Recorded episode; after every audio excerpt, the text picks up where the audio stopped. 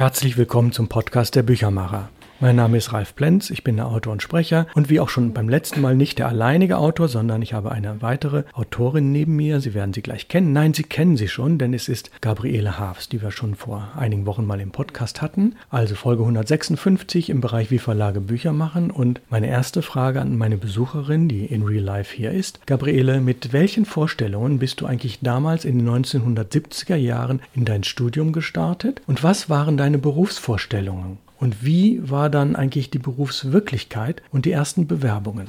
Das ist schwierig zu beantworten, also jedenfalls was meine Vorstellung angeht. Das war ja so, dass wir in der Schule eigentlich nichts über andere Berufe gehört haben. Die anderen haben dann irgendwas mit Lehramt oder Medizin studiert, weil man einfach von nichts anderem was wusste. Meine Studienfächer waren Volkskunde, vergleichende Sprachwissenschaft, Keltologie und Skandinavistik. Ich hatte vage Vorstellungen davon, dass ich forschen würde. Ich würde schrecklich gern forschen, an einem Museum oder an einem Institut wie dem für Rheinische Landeskunde. Das kannte ich aus Bonn. Ich hatte auch die kleine Hoffnung, dann vielleicht reisen zu können, aber meine Vorstellungen waren eben sehr vage. Wir hatten vor dem Abi sogar ein ganzes Wochenende zwecks Berufsberatung. Es kamen Leute, die das beruflich machten, die Schulabgänger beruflich berieten, aber die hatten auch keine Ahnung von anderen Fächern außer Lehramt und Medizin. Außerdem war gerade eine Grippewelle. Es kamen also nur Leute, die uns naturwissenschaftlich beraten konnten. Und da wusste ich, ne, das wird nichts. Ich war also so hoffnungslos in Naturwissenschaften, das hätte nichts gebracht. Also half mir dieses Wochenende auch nichts. Die Wirklichkeit war dann schließlich ganz anders. Also das Studium war ganz toll. Aber als ich fertig war, war die erste große Welle von Streichung im Kultursektor voll im Gang. Also Stellen, die ein Jahr vor meinen letzten Prüfungen noch da gewesen waren, teilweise sogar ausgeschrieben, wurden von heute auf morgen gestrichen und nie wieder neu eingerichtet. Das waren Jahre mit sehr hoher Arbeitslosigkeit, die man sich heute gar nicht vorstellen kann. Es gab damals Begriffe wie Lehrerschwämme oder sogar Ärzteschwämme, also die kriegten auch keine Stellen. Was frei wurde, wurde gestrichen oder eingespart, wie es damals hieß. Einmal konnte ich mich bewerben, da wurde eine Person gesucht für Geografie mit Landeskunde. Man sollte Fachliteratur auf Englisch, Französisch, Spanisch, Niederländisch und möglichst noch eine Sprache lesen können und eben von Landeskunde und Ethnographie eine Ahnung haben. Das wäre eigentlich für mich wie geschaffen gewesen. Darüber entschied aber ein uralter Prof, also der war 77, der erklärte, er wollte lieber einen Mann und ich sollte auch eine Ausbildung zur Bibliothekarin machen. Das wäre eine schöne Arbeit für eine Frau. Das war meine einzige Bewerbung. Ja, Gabriele, vielen Dank. Du hast dich für die Medien- und Verlagsbranche entschieden, genau wie ich. Was daran hat dich eigentlich besonders gereizt? Erstmal eigentlich überhaupt nichts. Ich habe mich auch nicht dafür entschieden, sondern eher die Branche sich für mich. Ich weiß auch nicht. Ich wollte ans Museum oder forschen, ne? das weißt du jetzt. Ich musste mich aber irgendwie ernähren und damals wurde so gut wie nichts aus den skandinavischen Sprachen übersetzt, also schon gar keine neue Literatur. Ab und zu ein schwedischer Krimi, so wie Schöwal und Wahlöhne, die kennt man ja heute noch. Eigentlich war das so, dass ich meine Doktorarbeit geschrieben hatte und darauf wartete, dass die Professoren sie lasen. Denn die mussten dann sagen, ob sie meine Arbeit so haben wollten, wie ich sie geschrieben hatte, oder ob ich noch etwas ändern sollte. In dieser Zeit hätte ich natürlich für das Rigorosum befüllen müssen, also für die mündlichen Prüfungen. Aber das wäre mir vorgekommen, als ob ich mein Schicksal unnötig herausforderte. Ich wusste ja schließlich nicht, ob ich überhaupt zu den mündlichen Prüfungen zugelassen werden würde. Die Profs hätten meine Arbeit ja für total unbrauchbar befinden können und sagen, also schreib alles nochmal neu. Ne? Also habe ich sozusagen aus purem Aberglauben nichts für die Prüfung getan, sondern ein Kapitel aus dem Roman von Gudmund Winlein übersetzt, der dann auf Deutsch Der Irreläufer hieß und für die nächsten 30 Jahre immer neu nachgedruckt wurde. Damit bin ich hausieren gegangen. Als die Profs dann sagten, sie wollten meine Arbeit so, wie sie war und ich brauchte kein Komma mehr zu versetzen, hatte ich schon einen Verlag für meine Übersetzung. Und dass es ja keine Stellen gab, habe ich nach dem Examen die Übersetzung fertig gemacht. Wie erfolgreich oder wie wenig erfolgreich waren denn die ersten Jahre deiner Tätigkeit in dieser Branche? Musstest du kellnern oder anderweitig für deinen Lebensunterhalt dazu verdienen? Und ja, ab wann lief es eigentlich richtig gut genug? Also, dass es richtig gut genug lief, das ging eigentlich relativ schnell. Also, ich hatte schon während des Studiums an der Volkshochschule Norwegisch Kurse gegeben. Damit habe ich auch weitergemacht. Dann hatte ich ja immer noch den Traum, volkskundlich zu arbeiten. Und ab und zu konnte ich einen kleinen Auftrag erwischen. Zum Beispiel für die Bäckerblume. Über Gebindbrote. Und für das große Handbuch der Schlösser und Burgen habe ich Texte geschrieben. Das große Handbuch ist nie erschienen. Es sollten nämlich alle deutschen Schlösser und Burgen darin vertreten sein. Und da gibt es einfach zu viele. Da gab es 10 D-Mark pro Text. Das war sau schlecht bezahlt. Zudem sehr ungerecht, denn über Nymphenburg oder Drachenfest schreibst du natürlich tausendmal mehr als über irgendeinen Trümmerhaufen in der Pampa, ne? wo nur noch ein Turmrest steht und wo es nicht mal eine interessante Sage zu gibt. Trotzdem, ich brauchte nicht zu kellnern. Es hat ungefähr zwei Jahre gedauert, bis ich vom Übersetzen und vom Schreiben leben konnte.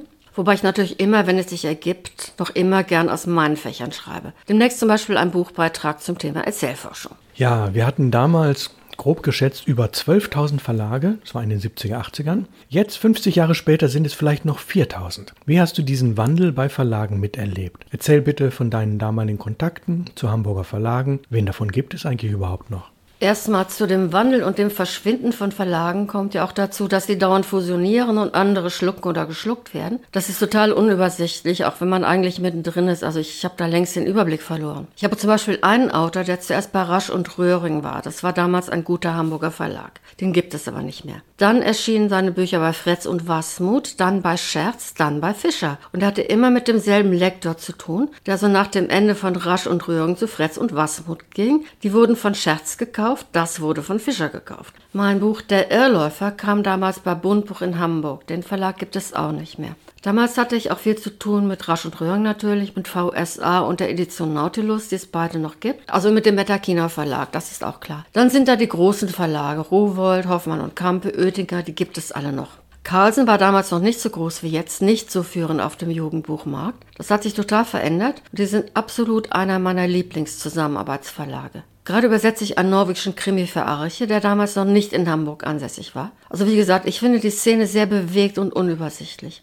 Natürlich sehe ich auch voller Kummer, dass manche Verlage verschwinden, dass andere riesengroß werden und so viele andere Verlage aufkaufen, dass das eigentlich nicht gesund sein kann. Aber es gibt ja auch immer wieder Verlagsneugründungen oder Leute mit vielen Ideen übernehmen einen Verlag, der eigentlich stillgelegt werden sollte und versuchen, dem neues Leben einzuhauen. Zum Beispiel in Hamburg Kulturbooks. Dann fällt mir spontan ein Kanon, ganz frisch gegründet Kiona oder Weißbuchs. Oder Polar, wo gerade jetzt ein neuer Krimi des Norwegers Gunnar Stolesen erscheint. Polar war in Hamburg, bis vor wenigen Jahren kamen sie auf keinen grünen Zweig, wurden verkauft, sind jetzt in Stuttgart immer noch ein Zwei-Personen-Verlag, aber mit stark erweitertem Programm und absolut von Erfolg gekrönt. Ja, der normale Hörer und Leser kennt Bertelsmann, der weiß, dazu gehören mittlerweile viele Verlage. Ich kann mal die Zahlen nennen, es sind um die 50, die haben sie auch umbenannt in Random House, Penguin Random House jetzt und dann gibt es noch diverse andere, da kennt man nicht mal mehr den Namen von diesem Konzern, da gehören 20, 30, 40 Verlage zu und man denkt, na, das sind alles einzelne Verlage. Nein, sie haben die gleiche Adresse, die gleiche Buchhaltung, den gleichen Chef und natürlich die gleiche Strategie. Ja, Buchhandlungen. Viele kleine Verlage und kleinere Buchhandlungen verkaufen aus Rentabilität und Altersgründen an etablierte Firmen. Wir haben es mit einer starken Marktbereinigung zu tun. Was sind deine Beobachtungen und Vermutungen, warum das eigentlich so sein muss? Ein paar Beobachtungen habe ich ja schon genannt, dass es sehr unübersichtlich ist, auf jeden Fall. Warum das so sein muss, weiß ich auch nicht. Es kostet natürlich etwas, Bücher zu machen und gerade jetzt wird es immer teurer. Es gibt immer weniger Platz für Rezensionen und die Zeitungen, die rezensieren, schreiben gar zu oft über genau dieselben Titel. Wie soll sich da Vielfalt verbreiten? Ich weiß nicht, wie das heute ist, aber in den 80er Jahren habe ich mitbekommen, dass eine kleine Anzeige, also weniger als Streichholzschachtel groß, in der Zeit 3000 D-Mark kostete. Für einen kleinen Verlag war das damals wahnsinnig viel Geld. Zugleich wurde dann von den Redaktionen offen zugegeben, dass bei Rezensionen, wo der Platz auch schon damals sehr begrenzt war, die Verlage bevorzugt werden, die auch Anzeigen schalten. Ich kann mir kaum vorstellen, dass sich die Lage seitdem gebessert hat. Schwierig ist auch, dass die Buchhandelsketten ja nicht unbedingt besonderes Interesse an den Produkten kleinerer Verlage haben, wenn ein Buch nicht durch Mundpropaganda schon einen gewissen Verkaufserfolg erzielt hat. Und die kleineren Buchläden sind gewaltig in ihrer Existenz bedroht, wie überhaupt der Einzelhandel. Nur wie soll man da neue interessante Bücher von kleinen Verlagen entdecken, zumal von neuen Verlagen, von denen man noch nie gehört hat, die man im Internet also auch nicht aufsucht? Ja, das Ergebnis ist, nur die Großen überleben, die Vielfalt leidet und die wenigen Großen bestimmen, was produziert und was davon an das Sortiment verkauft wird. Und da müssen wir jetzt differenzieren an das Filialsortiment, sprich jemand wie Hugendubel oder Thalia oder ähnliches, die 20, 50, 100 Filialen und mehr haben, also die Filialisten sind das. Siehst du eigentlich einen Hoffnungsschimmer?